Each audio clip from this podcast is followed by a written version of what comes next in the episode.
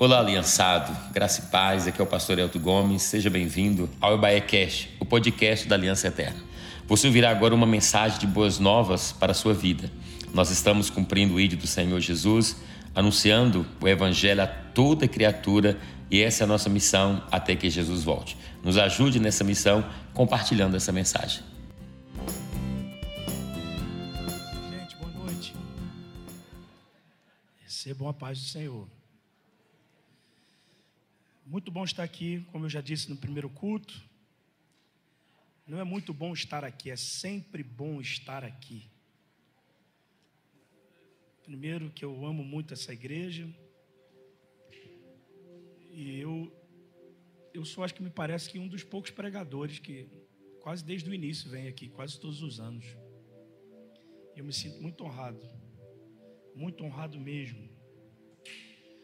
Falei hoje para os irmãos que estavam conosco no primeiro culto que eu não tenho propriedade para falar sobre paternidade.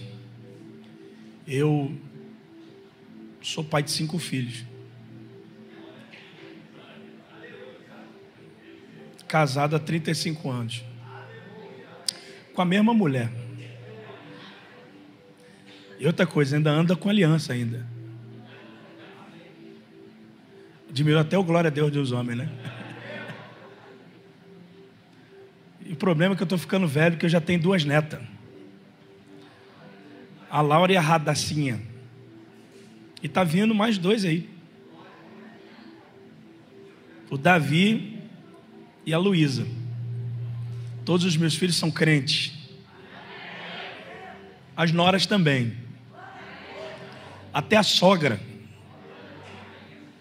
E quando eu achei que já estava a obra completa, Jesus converteu as cunhados.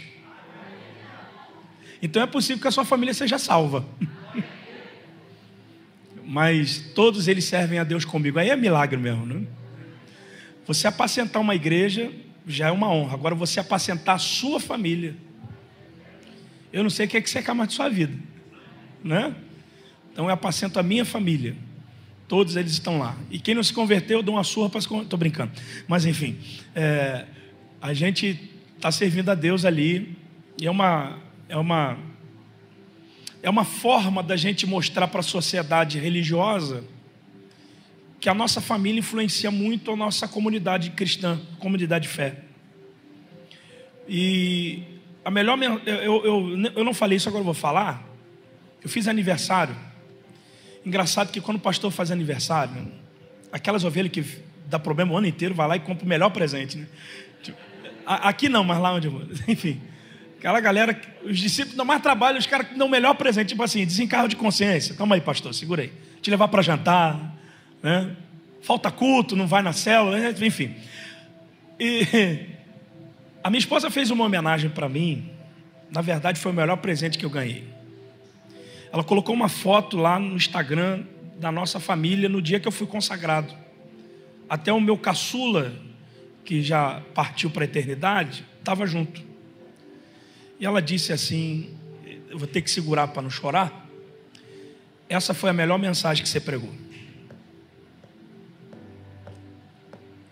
Então, a melhor mensagem que você prega não é quando você multiplica a sua célula, é quando você influencia a sua família. A primeira igreja que Deus te deu foi, que Deus te deu foi a sua casa. E acredite, eles não estão te dando trabalho. É o inimigo que já está saindo de lá. Você é a resposta que Deus queria para o lugar onde você está. Não se divorcie. Não se separe. Não saia de casa. O inimigo está dando grito de derrota. Resista. Porque Deus ainda vai te presentear. Não abandone a mulher da sua mocidade. E a mentira do inimigo que está dizendo para você que você vai ser feliz se você tiver outra família. Se você deu errado com essa e não se curar, raramente você vai dar certo com outra. A não ser que você queira viver o ministério Fábio Júnior. Ou a Gretchen. Corta aí, edição. pra... Abra sua Bíblia, por favor, no livro do profeta Malaquias. Capítulo 4. O sol da justiça.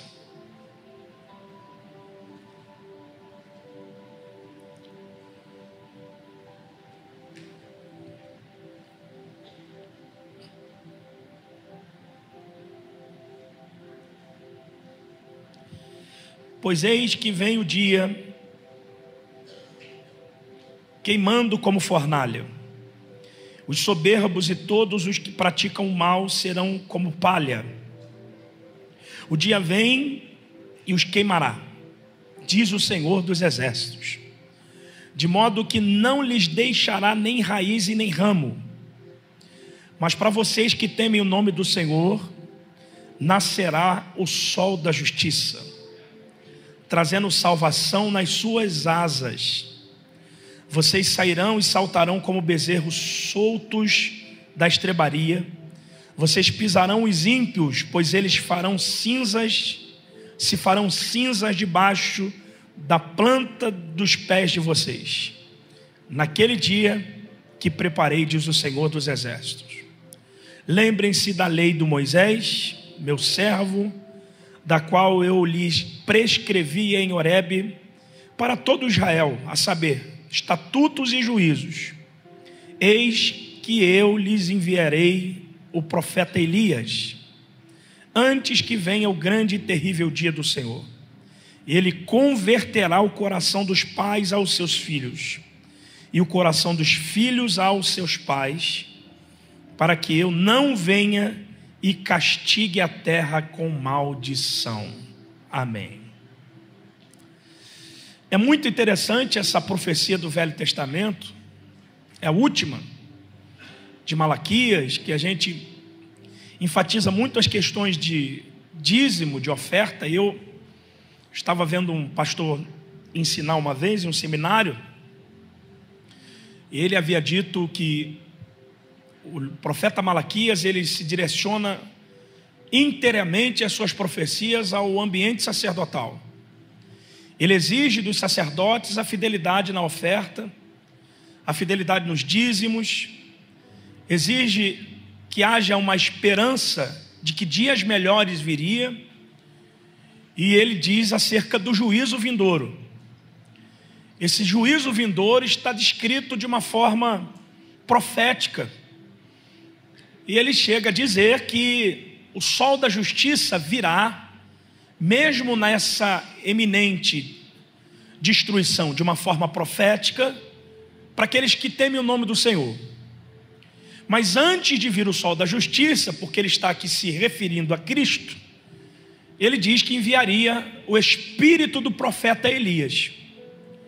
Então a conjunção textual está dizendo que esse profeta Elias e o sol da justiça não é nada mais, nada menos do que Cristo e o seu percursor, João Batista.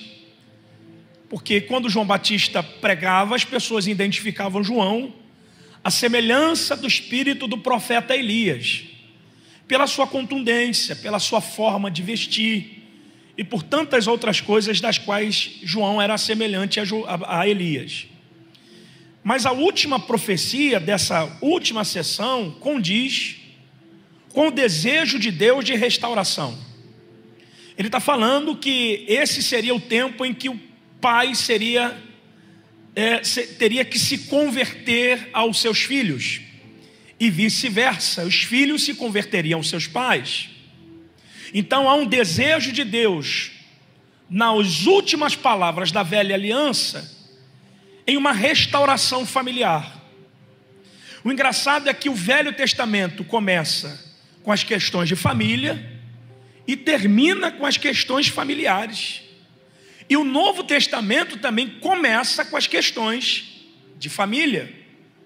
Porque na maioria dos evangelistas eles começam com a genealogia de Cristo, dizendo acerca do seu tronco embrionário ou da sua árvore genealógica, para fazer com que todos compreendam, judeus ou gregos, de onde Jesus estava vindo. Então eu aprendo é que Deus tem interesse nessa restauração familiar.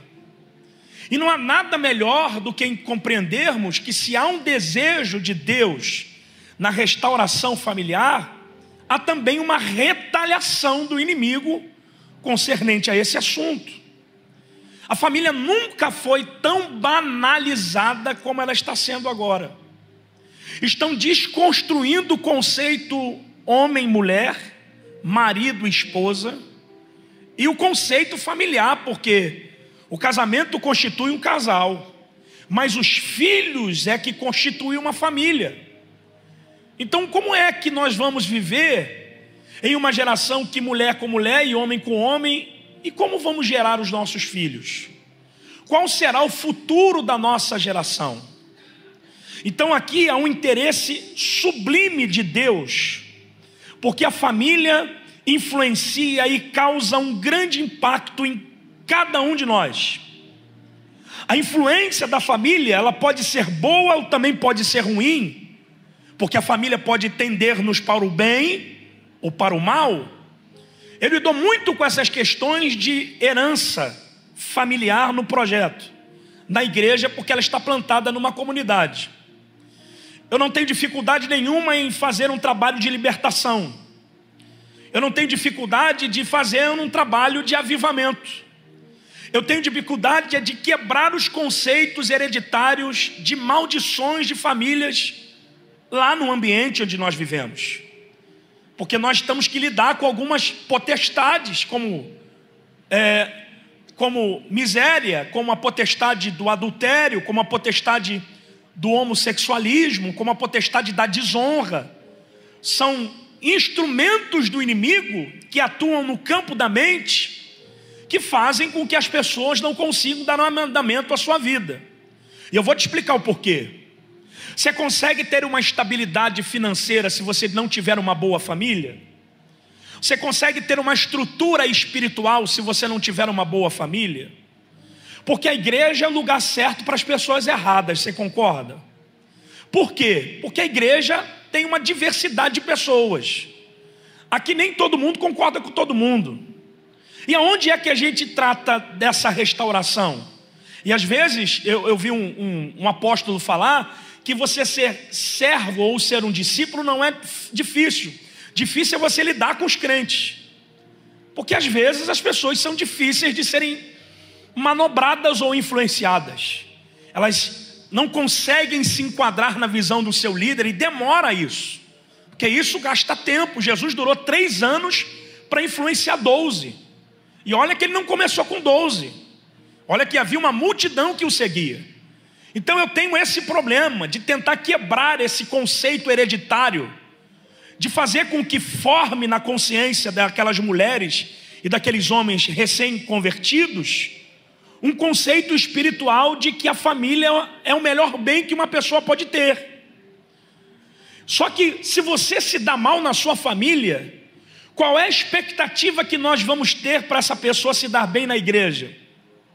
Se não há um conceito hierárquico, se não há honra dos filhos com os pais, se não há honra do marido com a esposa, se não há honra da esposa com o marido, como é, o que é que nós como líderes vamos esperar de um crente como esse? Por quê? Porque tudo se inicia na família. O propósito de Deus ao estabelecer a família foi marcar em nós bons hábitos. Uma outra coisa, foi nos abençoar com amor, proteção e aceitação. Porque a família não é lugar que você frequenta, é o lugar que você pertence. Se a igreja reflete muito a nossa família, você frequenta ou você pertence? Você frequenta ou pertence? Você frequenta ou pertence? Você pertence ou frequenta? Porque a igreja reflete muito as nossas questões familiares. Se a igreja reflete isso, se a tua família foi construída para tua proteção, a nossa comunidade de fé tem ou não tem que nos proteger? Tem ou não tem que nos amar? Tem ou não tem que nos aceitar? Tem ou não tem que nos suprir? Porque essa é a função da família. Então, nesse conceito, o propósito em estabelecer a família do eterno também era nos compreender, nos aceitar e nos fazer pessoas estáveis, seguras e bem afirmadas emocionalmente. Porque a família tem que ser uma ambiência de saúde emocional. Deus vai definir isso como conceito de família e demonstrar atenção para suprir as nossas necessidades e também os nossos sentimentos. Só que o problema é que existe uma influência do pecado nesse conceito de família, porque nem tudo é o diabo, nem tudo é Satanás. Pecado entrou porque houve legalidade, e através dessa legalidade a família começou a ser desconstruída. E através dessa desconstrução familiar é que se estabeleceram alguns traumas. Esses traumas que nós, como igreja, temos que rapidamente sarar. Porque se não curarmos esses traumas, nós corremos o risco de não conseguir gerar a próxima geração. Estamos comprometendo a próxima geração se não tratarmos esses traumas.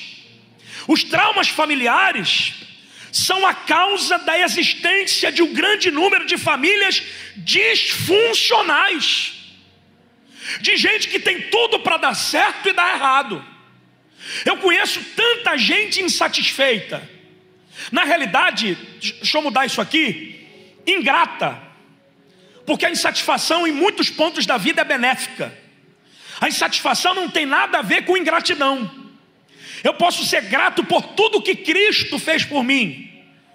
Eu posso ser grato pela cruz vazia, grato por eu estar cheio, grato por Deus me dar um ministério, mas eu não posso ser satisfeito com a resposta que eu estou dando a Ele, porque eu entendo que eu poderia ser melhor.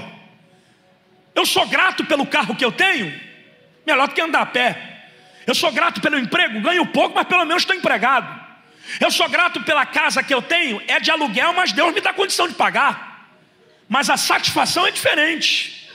Não era aquela casa, não era aquele emprego, não era aquele carro. E só a insatisfação gera habilidade na gente.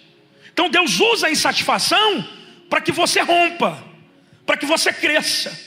Mas na família não há insatisfeito. Na família, ou você aceita e cura, ou você destrói e perde. Então, dentro desses traumas familiares, no conceito de família disfuncional, é a família que não funciona conforme o propósito de Deus. Qual é o propósito de um casamento? Gerar filho. Qual é o propósito de um casamento? Intimidade. Se nós nos referimos como a igreja na família de Deus, e nós, como igreja, somos a noiva e teremos um casamento brilhante, eu vou estar lá? Eu vou estar lá? Qual é o propósito de Deus em fazer que nós sejamos essa família? Gerarmos, gerarmos, gerarmos. Aí a minha pergunta para eu começar a pregar é essa: Que tipo de pai você está sendo?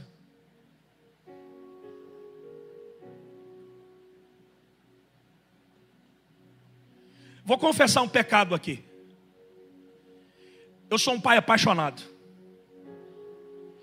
Eu sou tão apaixonado que eu não desviei da presença de Deus porque perdi o meu filho. Mas eu confesso que eu fui negligente. Eu adulterei. E o meu adultério não foi com outra mulher, foi com a obra de Deus. Eu cuidei mais da obra do que da minha casa não tinha limite para pregar, para viajar. Eu acabei não vendo os meus filhos crescerem. E se não fosse a bondade do Senhor, os meus filhos não me teriam como referência, teriam outros pais. Porque você pode até contratar uma babá para cuidar do seu filho ou da sua filha, mas não dá para contratar um outro pai para cuidar dele. Porque por mais que você tenha um outro relacionamento com outro pai, você seja filho de um outro pai que não seja o teu DNA, você se parece muito com o pai que te gerou. Você pode ser grato pelo pai que te adotou, mas você se parece com quem te gerou. Aí a minha pergunta é: que tipo e nível de paz nós estamos sendo nesse tempo? Qual é o nível de preocupação que nós estamos tendo nesse tempo? Com os filhos que nós temos obrigação de gerar. Vocês estão aí? Porque a igreja, para muitas pessoas, é só um clube. Eu venho, vou pedir a Deus, que Deus me abençoe, que Deus me guarde, que Deus me livre, que a porta se abra. Mas eu não me preocupo com o propósito de eu estar aqui. Ser salvo eu sei que eu sou, mas qual é o propósito da minha salvação e da constituição do meu ministério? Aí eu vou dizer para você: a minha geração, eu faço parte dela, é a geração mais traumatizada com pessoas de todas as outras gerações. Não é difícil você conhecer um camarada, uma pessoa que está sentado aí do seu lado, ou na mesma fileira de um banco que você, que ame mais um cachorro do que uma pessoa. Eu não estou dizendo que não tem que amar, porque eu tenho um cachorro, eu tenho pudo, eu tenho pitbull, mas eles não nunca se viram, porque se, se vê é funeral. Mas eu não amo mais os meus cachorros do que as minhas crianças do projeto. Se eu tiver que escolher comprar ração para o cachorro ou uma cesta básica para alguém, eu não preciso nem dizer para você o que, que eu faço. O cachorro vai comer o resto da minha comida, mas a pessoa não dá para comer o resto daquilo que eu como.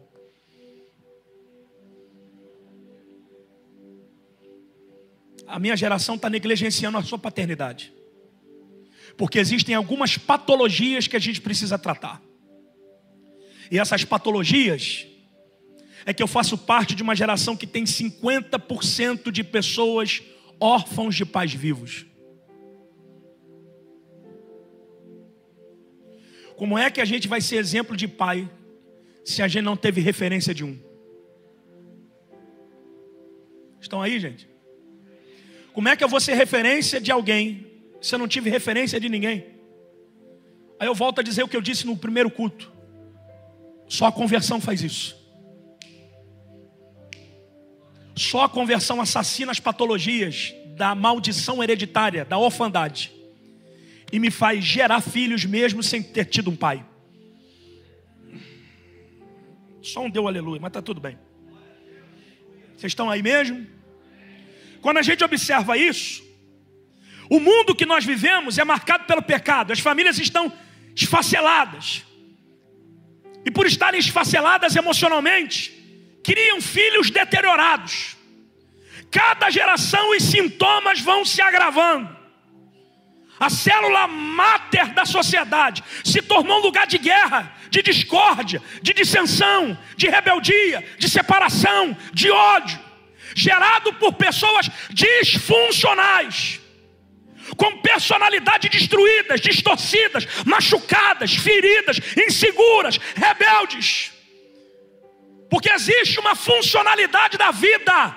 Nós não podemos oferecer aquilo que nós não somos. E se Cristo não nos cura, nós estamos comprometendo a próxima geração.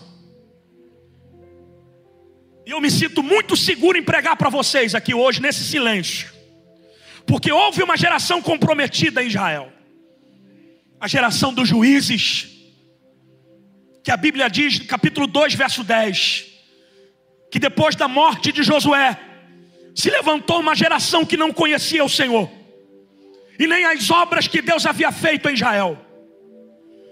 Josué disse no final do seu livro: Eu e minha casa serviremos ao Senhor, e vocês que se lasquem escolhendo os seus deuses. Como se numa atitude descompromissada de influenciar aquela geração, para que eles temessem o nome do Senhor. Eu não nasci para viver um ministério disfuncional. Eu não estou estabelecido aqui para ser um pai disfuncional. Você não foi gerado para ter um ministério disfuncional. Deus te gerou em um propósito de influenciar. Não é a sua casa, é seu bairro. Não é o seu bairro, é o seu município. Porque a sua família não vai ser trincheira de guerra, será celeiro de bênçãos. Olha para o teu irmão. Isso, aplauda o Senhor, celebre.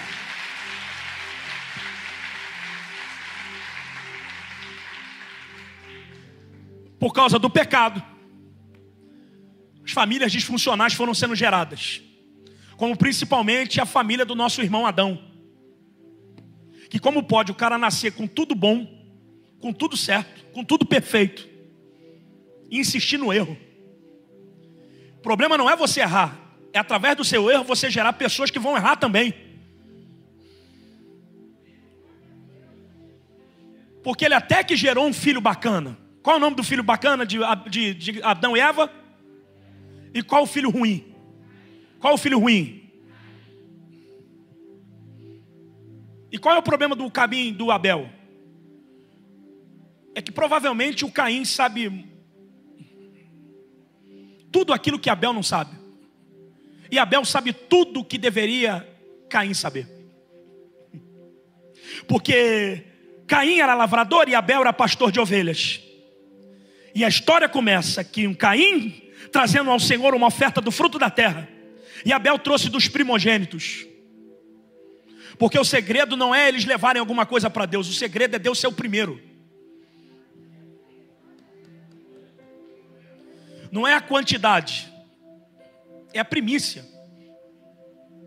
Como é que pode numa casa nós termos filhos que um consegue se entregar e o outro gera resistência? O problema é que o que resiste tem a tendência de ser homicida, de matar quem se entrega.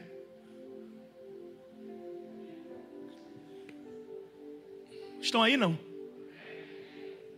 Onde é que está o papai e a mamãe deles que não ensinaram a eles o que, que Deus se agrada? Porque se Adão e Eva foram gerados primeiros, eles tinham a obrigação de dizer aos seus filhos do que, que Deus gosta. Mas como eles são disfuncionais por causa do pecado, eles deixam os filhos crescerem e aprenderem com a sua própria caminhada. Discipular não é alguém levantar a mão aqui, aceitar Jesus e se virar para caminhar. É cuidado. Paternidade é intimidade, é proximidade. Porque você pode até sair de uma casa, mas você nunca vai deixar de ser pai. Isso vai gerando família, diga família de Noé. Eu só tenho um tiro nessa mensagem, diga família de Noé. Diga família de Noé. Foi bacana até sair da arca. Que depois que saiu da arca, disfuncional. A família de Abraão, top. Abraão é de altar de sacrifício de fé, mas é mentiroso. Ele vai gerar Isaac. Isaac vai gerar os gêmeos, Jacó e Esaú. E por Abraão ter mentido, Isaac se sente no direito de mentir também. Porque uma mentirinha aqui, outra ali, não faz falta, porque meu avô, que é patriarca da fé, mente, eu também vou mentir. Porque os dois gêmeos aprenderam a mentir com os pais dentro de casa. Por isso o conflito de Jacó e Esaú. Só que a partir disso, aqui mora a minha mensagem. Gerou José. E quem é José? O cara que foi a melhor versão da casa de Abraão. Porque José chegou onde ninguém dos seus patriarcas chegaram. José foi referência no Egito. José foi governador. O melhor emprego da família de Abraão foi de José. É como se ninguém da família de Abraão se formasse, o José fizesse uma faculdade, se formasse e arrumasse o melhor emprego. Na verdade, ele é o vice-presidente do Egito. Se olhasse para o currículo de José, ia dizer: caramba, tua família é até crente, mas é tudo atrapalhado. Então José estava fadado a não a lugar nenhum. E isso é deflagrado dentro de um conceito da prosperidade de José. Aqui eu encerro. José é rico, bem empregado, estabelecido. Só que a família de José não é disfuncional. Ele casou para ter? Casou para ter? Casou para ter? Olha para o teu irmão, diga filhos. Aí é que está o problema. Como é que José vai ter uma coisa que ele não teve? Como é que você cuida de um filho se você não foi cuidado por um pai? Qual é o conselho que você está passando para o seu filho se você nunca ouviu do teu pai? Você não é artista, não, você é um vencedor.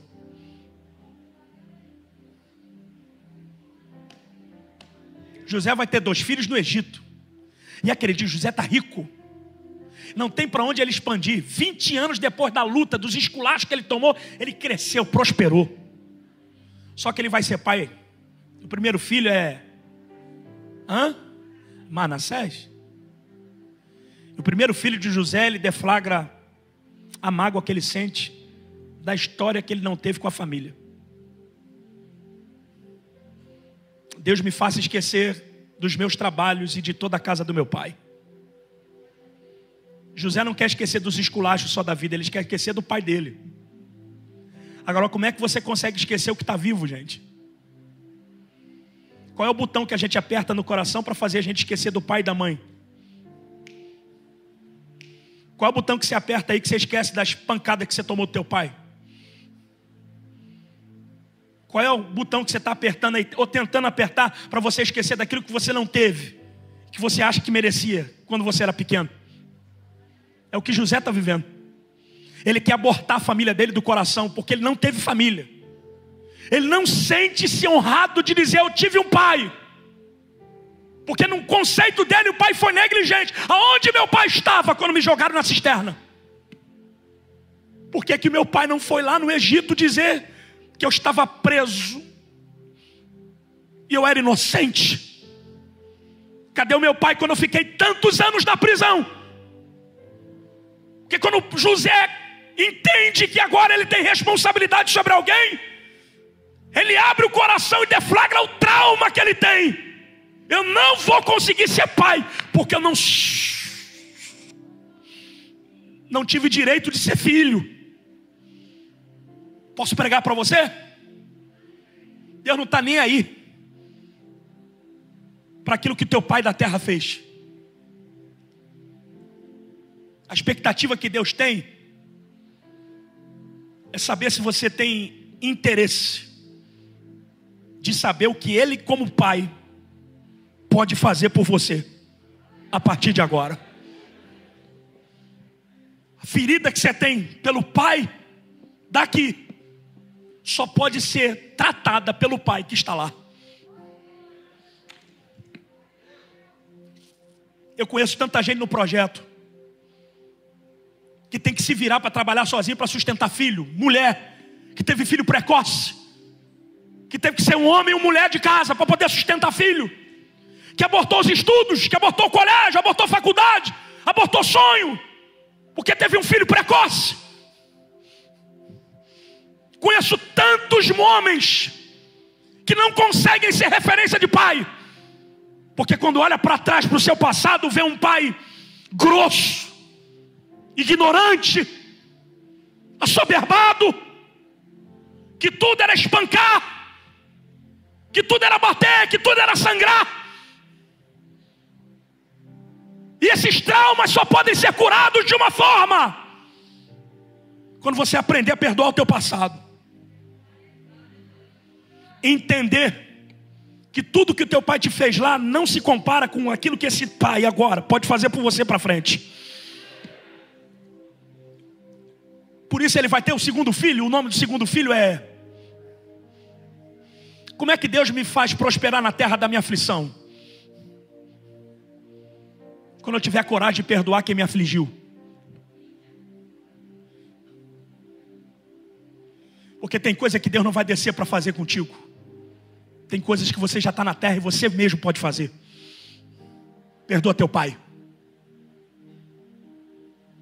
Para de tratar mal o teu filho porque você não foi bem tratado pelo teu pai.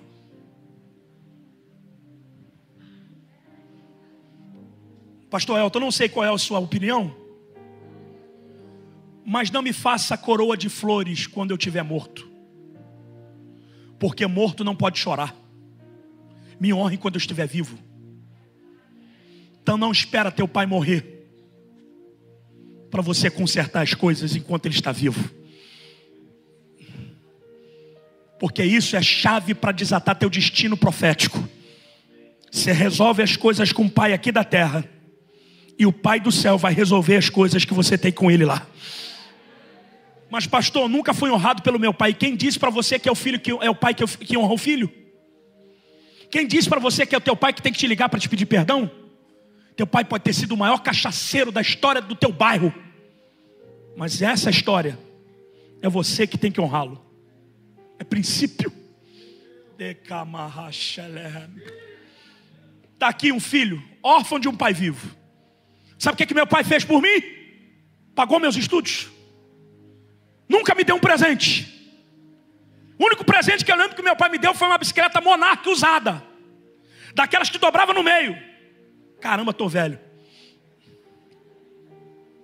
Mas quando chegava o final de semana, mesmo meu pai não indo para minha casa, morando com a minha mãe, qual era o meu desejo? Mãe, me leva para casa do meu pai. Porque eu morava com a minha mãe, eu não tinha referência de figura masculina. E se dependesse da minha mãe, eu brincava de boneca. Mas eu queria ir para perto do meu pai para soltar pipa. Eu queria ficar atrás do meu pai. Meu pai não queria ficar perto de mim, mas eu queria ficar perto dele. Parece que a vida me ensinou que às vezes, quando Deus fica em silêncio, Ele está dizendo: corre atrás de mim.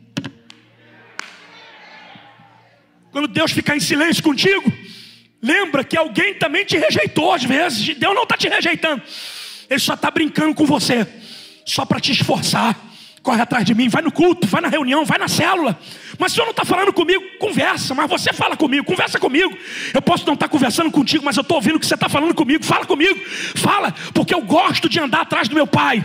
Aonde meu pai está, eu vou. Mas isso, pastor, o que você está querendo dizer? Nem sempre o meu pai vai falar comigo, mas eu posso e devo falar com meu pai. Oh, gente, eu devo falar com meu pai. O meu pai estabeleceu isso. Você quer conversar comigo? Não vai soltar pipa jogar bola, não. Vai para o teu quarto em secreto, é lá que a gente conversa.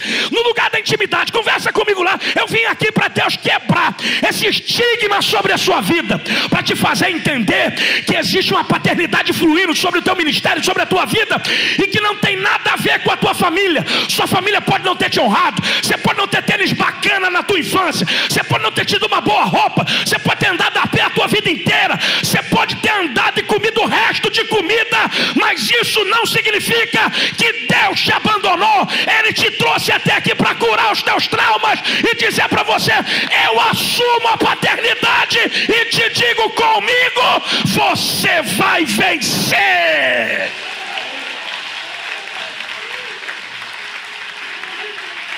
Tome a mão de alguém e diga ao filho: Não trate os teus filhos da forma que você nunca gostaria de ser tratado. Diga, você é a melhor versão da sua família. Diga para o outro, você é a melhor versão da sua família. Diga, você não é aquela versão ignorante que rejeita, que maltrata. Diga, você é a versão do amor, que supre, que envia, que abraça, que ama, que dá, que resolve. Dá para dar glória a Deus. Então, o que, o, o que você recebeu de herança da tua família até aqui, Deus na sua conversão transformou em amor, para você gerar uma geração não comprometida como você estava, mas uma geração saudável, uma geração de filhos saudáveis. Eu vou dizer para você que a tua casa vai se encher de criança. Ô oh, gente, que Deus vai encher a tua casa de criança.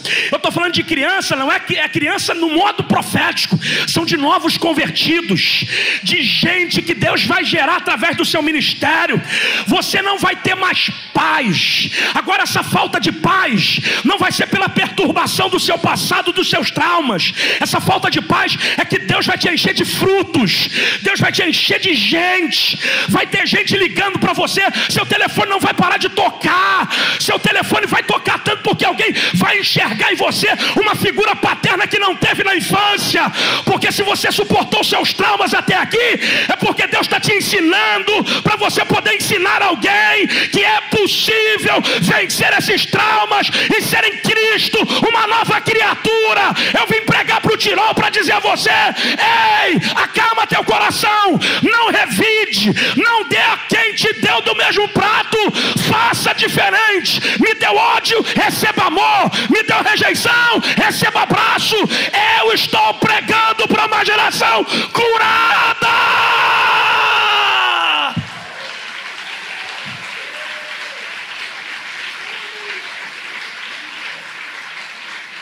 Olha para o teu irmão, diga o modelo que você tem de família.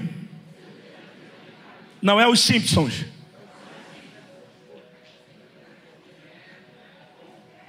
Onde o pai é um banana. Oi, mãe. E o filho manda no pai. O modelo que você tem de família é sacerdotal.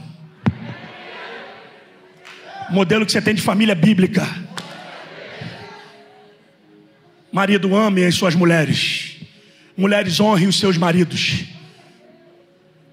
Pais, não provoquem a ira nos seus, a ira nos seus filhos. Seu modelo bíblico de família está aqui. Então o que você viveu até aqui não interessa. O que interessa é o que Deus tem poder de te fazer viver. Tome a mão de alguém porque eu vou profetizar. Diga para ele, querido irmão, eu vim aqui para te dizer que Deus está te orientando a você não ir para tua casa, a você não fazer outra ligação antes de ligar para o teu pai, se ele estiver vivo, e resolver os assuntos que você deixou para trás resolver as mágoas que você deixou para trás. Diga, não pode ter um resquício na tua alma de mágoa com a sua paternidade. Diga, se teu pai não estiver vivo, perdoa ele no teu coração porque inconscientemente ele te feriu, mas se ele estiver vivo, pega o telefone, ainda que ele esteja casado com outra mulher, e liga para ele. E antes dele atender a loja, diga: Eu te perdoo porque eu te amo. Eu quero ser um pai melhor do que o Senhor. Era para dar um aleluia. Era para dar um glória a Deus. Era para dar um glória a Deus. Segura aí, porque meu tempo já acabou. O que eu não consegui receber do meu pai, eu dei para os meus filhos. Meu pai não foi presente. Eu estou há 35 anos com a mãe deles. Meu pai nunca me levou para uma viagem fora do estado. Eu já cansei de levar meus filhos até de avião. Meu pai nunca me deu presente. Eu me lembro, como se fosse ontem, pastor. Meus filhos tinham um sonho de ter um tênis da Nike. Eu me lembro que eu fui uma vez na loja da Nike. Eles eram pequenos. E comprei cinco tênis da Nike. Estava pagando até há poucos dias. Mas eu precisava dizer para eles que eles são melhores do que eu e vão ser melhores do que eu. Está doendo, é porque Deus está dizendo que você vai gerar filhos melhores do que você. Está doendo porque Deus está dizendo para você que o que você recebeu de herança está no lixo, que agora o que está em você é algo muito mais nobre, é algo muito mais limpo, é algo muito mais poderoso. É isso que você vai entregar para os seus filhos. Quer saber de uma verdade? Manassés e Efraim foram tão nobres que eles foram introduzidos nas tribos. Foram ou não foram melhores do que José? Porque José tinha o Egito. Mas os filhos de José têm nome nas tribos.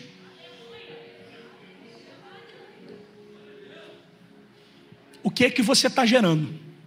Você está gerando com ódio ou você está gerando com honra? Existe espírito de competitividade na sua família? Ou você está facilitando o caminho para quem chegou? Não, meu filho. Eu tinha que ter mais tempo para falar isso.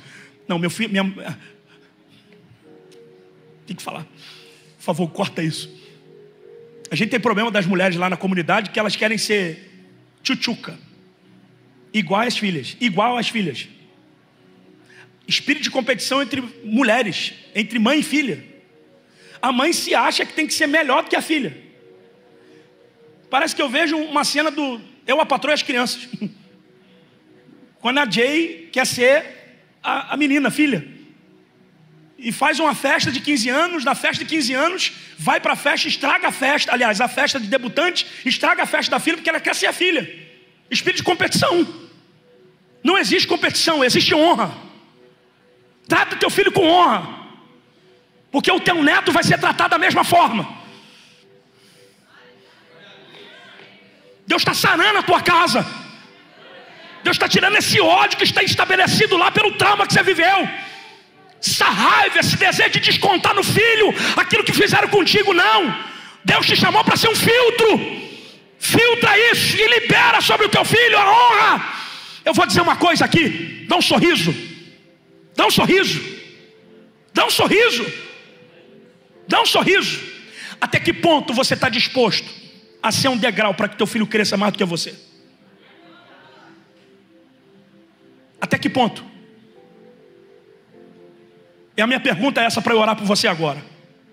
E se ele crescer mais do que você?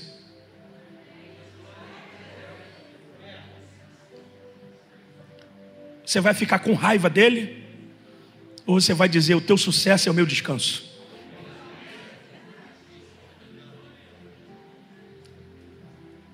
Então vou contrapor o que eu preguei. Aprenda a não criar filho para o ninho. Porque vai chegar um dia que ele vai voar. E ele vai ter a obrigação de voar mais alto do que você. Porque ele tem a referência de alguém que voou. Abraça teu irmão, diga assim: Deus está curando a sua família. Diga: a sua casa está sendo restaurada das consequências de toda maldição gerada pelos traumas das coisas que você viveu. Diga: a partir de agora, acredite, Deus está gerando em você fertilidade. Diga: no mundo espiritual acabou a esterilidade. Diga: se Deus está curando a tua família aqui na terra, a sua família espiritual está sendo curada também. Toma para ele assim, diga: se prepara para abrir uma célula.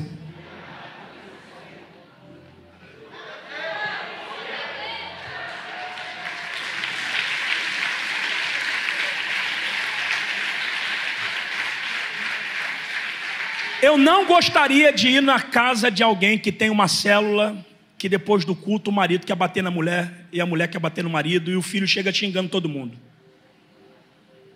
Agora eu gostaria de ir numa célula que quando a gente chega está a família toda na porta dizendo sejam bem. Me caça, tu caça. Aqui é a casa do Senhor. É assim que Deus vai fazer contigo.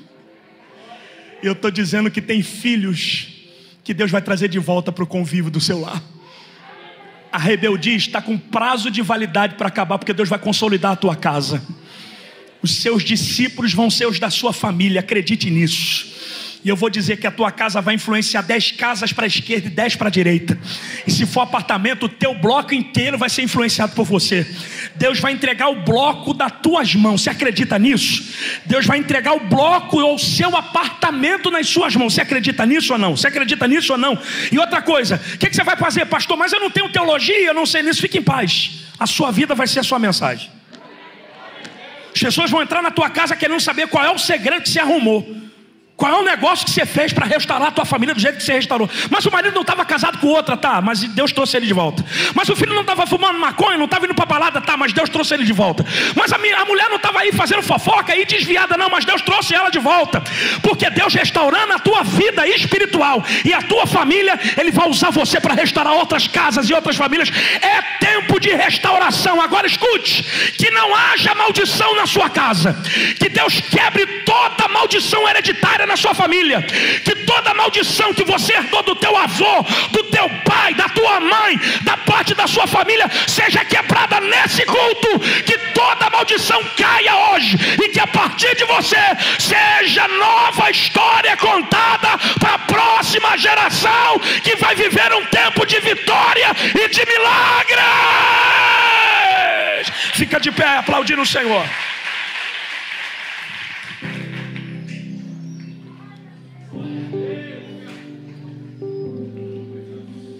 Aleluia. Aleluia. Diga, Deus vai converter o coração dos pais aos filhos.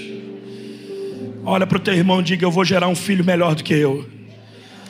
Aliás, diga, eu estou gerando filhos melhores do que eu. Mais alto, diga, eu estou gerando filhos melhores do que eu. Diga, eu não tenho ciúme dos meus filhos. Diga, eu sou caminho para eles, eu sou destino para eles. Diga, eu sou um apontamento para eles. Oh glória. Olha para o teu irmão, diga, se prepare. Seus filhos vão caminhar em lugares que você nunca sonhou em caminhar. Seus filhos vão ser aquilo que você nunca sonhou em ser. Não, não, eles não vão cumprir os seus sonhos neles, vão cumprir os dele. Alguém entendeu isso aqui ou não? Seu filho não vai cumprir o teu sonho. Ah, eu não fui, ele tem que ser. Não, ele vai ser o que ele quiser ser. O que Deus estabeleceu e o propósito que Deus tem na vida dele é isso que vai acontecer. Não, não é porque você não foi médico que ele tem que ser. Às vezes ele vai ser pastor.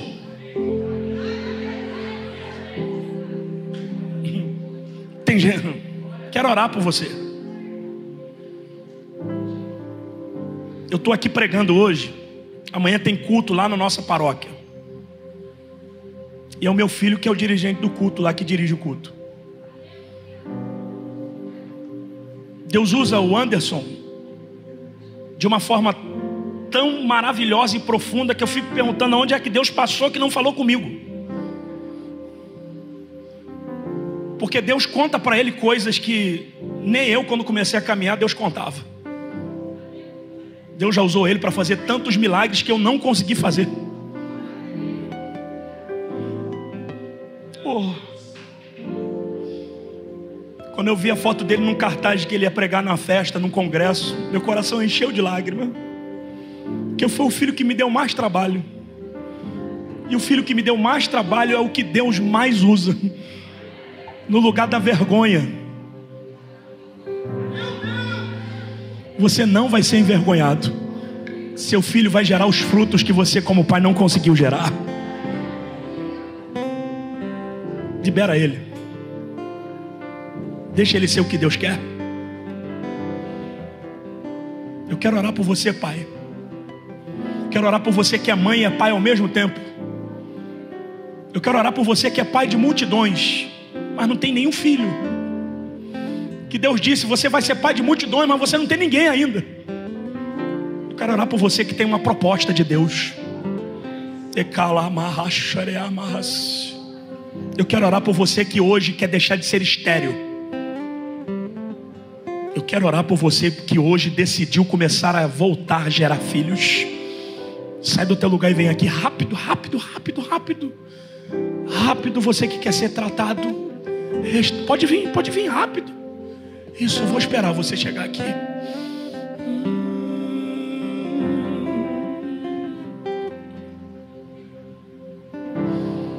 Espírito Santo. Quando você vem para o altar, tua família vem junto contigo. Seu filho nunca vem na igreja, mas todas as vezes que você vem aqui, ele vem com você. Seu marido nunca entrou na igreja, ele tem raiva de crente, raiva de pastor, raiva de igreja. Mas quando você vem no altar, ele vem junto com você. Se a família é um só corpo, você não está sozinho aqui.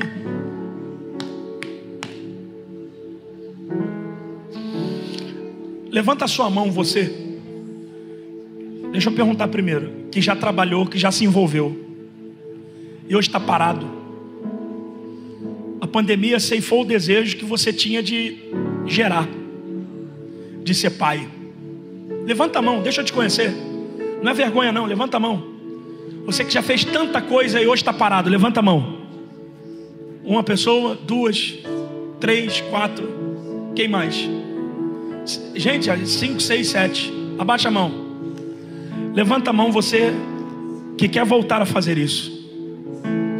Que quer voltar a fazer isso. Você que levantou a mão dizendo que está parado, mas quer voltar a fazer isso. Você que levantou a mão, vem para frente. Vem para frente. Vem para frente. Vem. Vem.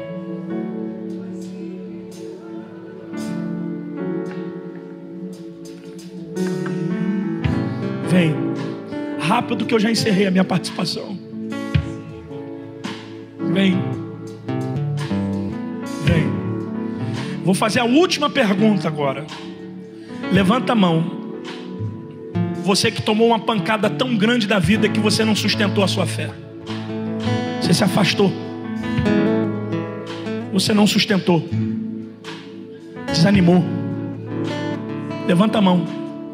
Você pode mentir para mim, para Deus você não mente. Levanta a mão, você que está fora da comunhão. Fora da comunhão, levanta a mão. Fora da comunhão, levanta a mão. Abaixa a mão. Você que está fora da comunhão, levanta a mão. Você que quer voltar à comunhão, levanta a mão. Então sai do seu lugar e vem para frente também. Venha. Vem. Eu serei pai de multidão. Voltarei em muitas gerações. Eu serei, eu serei pai de multidão. Timona, né? Tocarei em muitas gerações.